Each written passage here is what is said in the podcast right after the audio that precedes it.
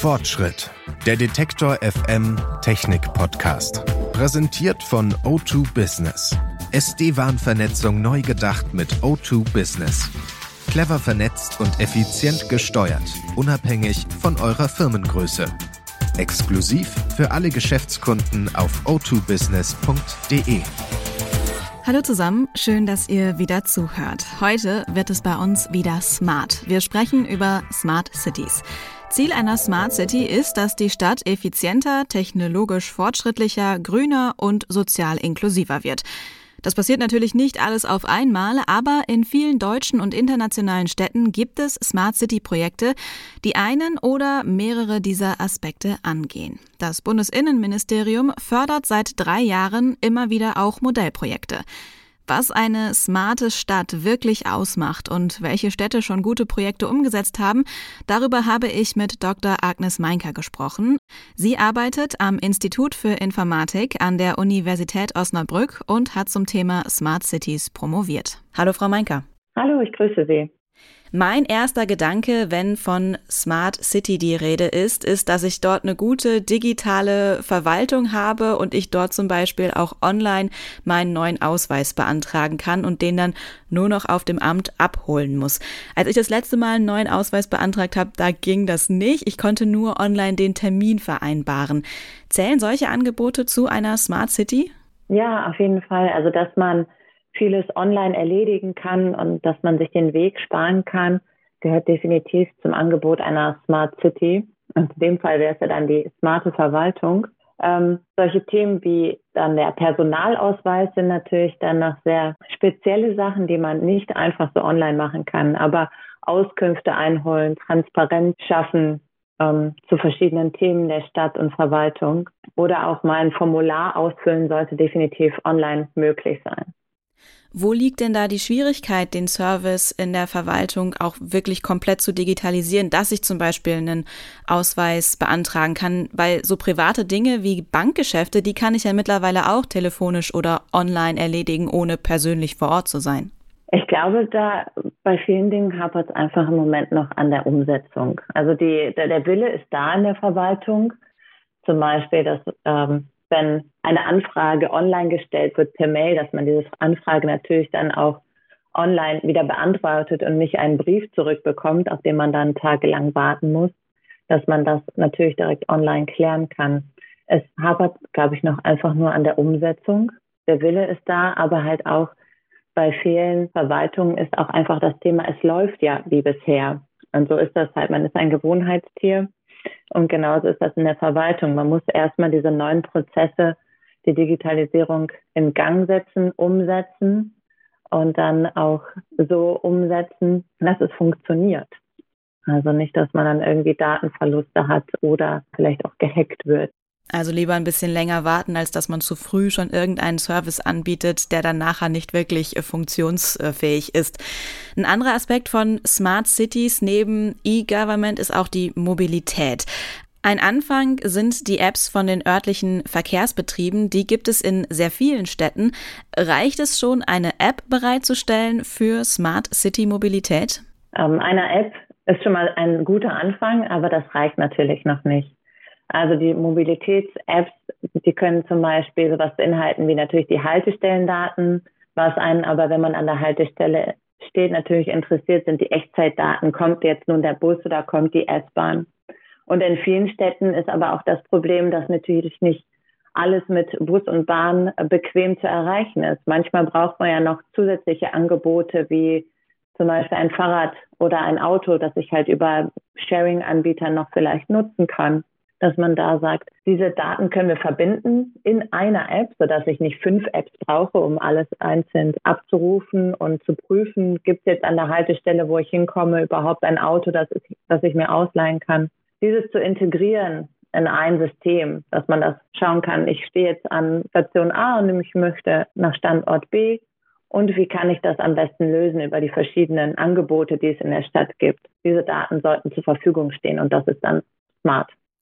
Können Smart City Verkehrsprojekte den Verkehr auch entlasten? Gerade zu Stoßzeiten morgens und abends im Feierabendverkehr ist es ja sehr voll, sowohl auf den Straßen als auch in Bus und Bahn.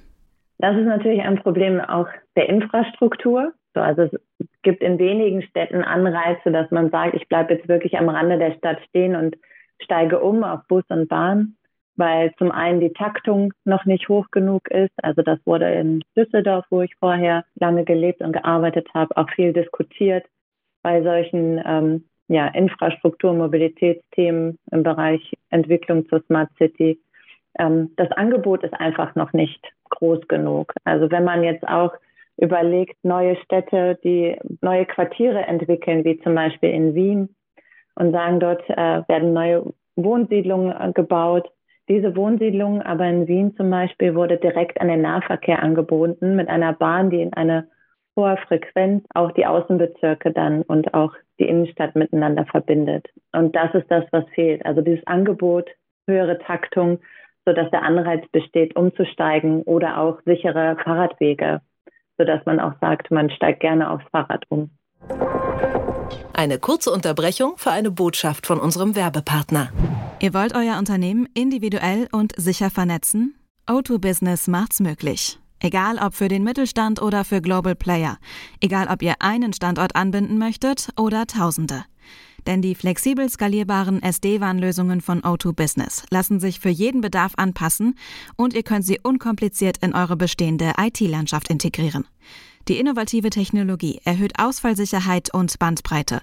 Zusätzlich vereinfacht sie die Verwaltung und schützt sensible Firmendaten zuverlässig. Weitere Infos auf o2business.de. Ziel von Smart City Projekten ist es auch, eine Stadt nachhaltiger zu gestalten, aber ein Online-Service von der Stadtverwaltung oder auch die App von den Verkehrsbetrieben, die machen meiner Meinung nach jetzt noch keine nachhaltige Stadt. Oder ist das im Zusammenhang mit Smart City dann eher ein Werbeversprechen? Ja, nachhaltige Stadt in dem Sinne ist halt etwas, was man mitgestalten kann. Also zum einen, dass man für mehr Fahrradwege sorgt, aber auch als Bürger da mit einsteht, dass man halt mehr Fahrradwege braucht, aber auch so etwas wie Vernetzung in der Stadt. Digitalisierung spielt natürlich hier eine große Rolle. Ähm, ein Beispiel habe ich zum Beispiel in meiner Forschung bin ich natürlich auf Songdo in Südkorea gestoßen. Das ist ja eine Musterstadt, die alles möglichen Daten über die Stadt sammelt, vernetzt zusammenbringt und so versucht auch ähm, Energie einzusparen, zum Beispiel, wo wird gerade Licht gebraucht oder nicht, oder ähm, wo müsste jetzt die Müllabfuhr volle Mülleimer abholen, ähm, so auch Strom- und Energieeinsatz intelligent ähm, eingesetzt werden kann. Nachhaltigkeit kann aber auch heißen, in einer etablierten Stadt wie in Barcelona versucht man zum Beispiel die Quartiere mehr zu beleben, so dass man alles, was man braucht für das tägliche Leben, also Arbeit, Freizeit, Wohnen, ist nicht in der ganzen Stadt verteilt, sondern wird im Quartier angeboten, sodass auch die Wege kürzer werden. Und ähm, mit solchen Projekten versuchen dann die Städte auch zu sagen, so, wir sind eine Smart City, wir, wir setzen das um, wir setzen auch Nachhaltigkeit grüne Infrastruktur und Lebensqualität sind dann auch solche Buzzwords, die da immer mit einhergehen. Ein anderes Beispiel, wo auch, ja, das auch eher in Richtung Marketing geht, aber auch ein sehr schönes Beispiel ist, ist die Amsterdam Smart City. Das ist ein, ein Online-Portal. Dort können dann Bürgerinnen, kreative Wirtschaft und Verwaltung gemeinsam Ideen entwickeln, ähm, gemeinsam beraten, wie Finanzierungsmöglichkeiten aussehen und so Ideen für die Stadt zusammen erarbeiten und entwickeln. Ich habe auch mal geguckt, was äh, Köln macht, die Stadt, in der ich wohne. Da wird zum Beispiel gerade daran gearbeitet, wenn Taxis dann auf Elektromotoren umsteigen, dass sie während ihrer Wartezeit aufgeladen werden können durch induktive Ladeplatten in den Wartebereichen. Das ist jetzt zum Beispiel ein Smart City Projekt, wo ich als Bürgerin wahrscheinlich erstmal gar nicht so viel von mitbekomme, weil man es ja auch nicht sieht und vermutlich auch nicht jeden Tag damit dann in Kontakt kommt. Ist es generell so, dass Smart City eher im Hintergrund passiert und BürgerInnen gar nicht so sehr mitbekommen, wie smart ihre Stadt eigentlich ist? Ich denke, das ist bei vielen Projekten ähm, der Fall. Also immer da, wo man sich selber mit engagiert oder wo man selber Interesse hat, ähm, bekommt man das dann mit. Also zum Beispiel, wenn ich wirklich Interesse daran habe, meine Stadt mitzugestalten, weil ich sehe, hier, wenn ich aus meinem Fenster gucke, dort ist ein, ein riesengroßer Parkplatz, der könnte aber irgendwie für was Schöneres genutzt werden, für einen Park oder einen, Ort der Zusammenkunft, in welcher Hinsicht auch immer. Und ähm, bringe diese Idee mit zu meiner Stadt und engagiere mich da und dann könnte daraus etwas entstehen. Dann bekomme ich das mit. Aber solche Ideen wie ja in, auch intelligente Parkhilfen, dass man sagt, man hat Sensoren auch in der Stadt, wo überall noch freie Parkplätze sind, so dass ich nicht fünfmal um den Block fahren muss. Das bekomme ich nur mit, wenn ich selber auch Auto fahre und nicht nur mit dem Fahrrad unterwegs bin. Ist es so gewollt, dass man von einigen Projekten gar nicht so viel mitbekommt oder müsste man für einige Dinge vielleicht auch mehr Werbung machen? Als Beispiel, es gibt ja den E-Ausweis. Viele haben die Funktion tatsächlich auch freigeschaltet, nutzen sie aber nicht, weil das entsprechende Lesegerät fehlt oder sie auch einfach gar nicht wissen, wo sie den Ausweis online überhaupt brauchen könnten. Ich zähle mich zum Beispiel auch dazu, aber würde das nicht, um zum Beispiel auch auf die digitale Verwaltung vom Anfang zurückzukommen, einiges erleichtern, wenn mehr Menschen wissen, was alles geht, wie es funktioniert und was man damit machen könnte?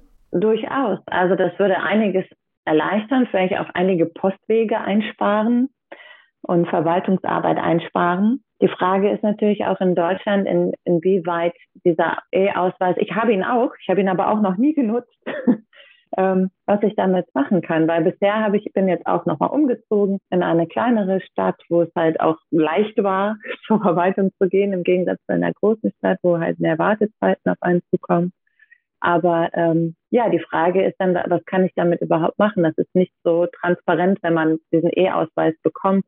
Dieses Angebot ist einfach nicht für jedermann sichtbar. Es ist nicht groß thematisiert, so dass es halt einfach dann untergeht. Und das ist halt sehr schade, weil man damit durchaus sehr viel ja, umsetzen kann, was bisher erfordert, dass die Menschen ja doch vor Ort hingehen, in die Verwaltung gehen und ähm, wieder Wege auf sich nehmen. Zum Abschluss noch die Frage, wir reden immer von Smart City, also smarten Städten. Sind solche Projekte auch in kleineren Orten und ländlichen Gebieten denkbar und machbar? Ähm, bei uns in Deutschland ist es ja auch vornehmlich so, dass wir auch vieles auf Landesebene umsetzen. Also in NRW haben wir ja einiges, was auch passiert, zum Beispiel in Bezug auf Open NRW, die sich ja auch viel für die Transparenz von Daten einsetzen. Und genau sowas wird dann aber auch weitergetragen bis in die alle Kommunen und die kleineren Gemeinden, die dort auch teilhaben können, mitmachen können. Sie können in ähm, Verbundsystem integriert werden sodass sie halt nicht alleine ähm, Digitalisierungsprozesse stemmen müssen, die für eine kleine Verwaltung wahrscheinlich gar nicht möglich sind, können sich aber in Verbind Verbundprojekten mit engagieren, mitmachen, mit ja, abgeholt werden, so auch, dass die kleineren Gemeinden und Städte auch smart werden sagt Agnes Meinker über die Möglichkeiten von Smart Cities. Und wenn ihr jetzt wissen wollt, was in eurer Stadt an smarten Lösungen angeboten wird, dann googelt einfach mal Smart City und den Namen eures Wohnortes. Analog oder digital? Wir haben im Gespräch gerade ja schon angesprochen, dass ich meinen Ausweis theoretisch auch online nutzen könnte. Und man braucht tatsächlich nicht mehr unbedingt ein Lesegerät dafür, sondern einige neue Smartphones können den Ausweis mit Apps wie Ausweis App 2 auch über die NFC-Schnittstelle scannen. Die App habe ich mir runtergeladen und getestet und ich muss sagen, die ist ziemlich gut gemacht und sehr leicht verständlich. Mein iPhone hat meinen Ausweis auch sofort erkannt. Bleibt natürlich noch die Frage, was man damit machen kann. Ich habe mal nachgeguckt, in einigen Städten könnt ihr euer Auto online zulassen. Ihr könnt manche Prepaid-SIM-Karten online freischalten, anstatt dafür im Laden euren Ausweis vorzeigen zu müssen.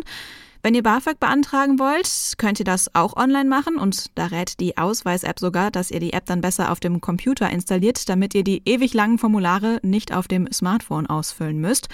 Und ihr könnt euch online ausweisen, wenn ihr eure Steuererklärung über Elster abgeben wollt. Das sind ein paar Beispiele. Das ist jetzt alles noch nicht mega viel und viele Dienste sind nur in wenigen Orten verfügbar. Aber vielleicht gehört ihr ja zu den Glücklichen, die im richtigen Ort wohnen und demnächst zumindest ein paar Dinge online erledigen können.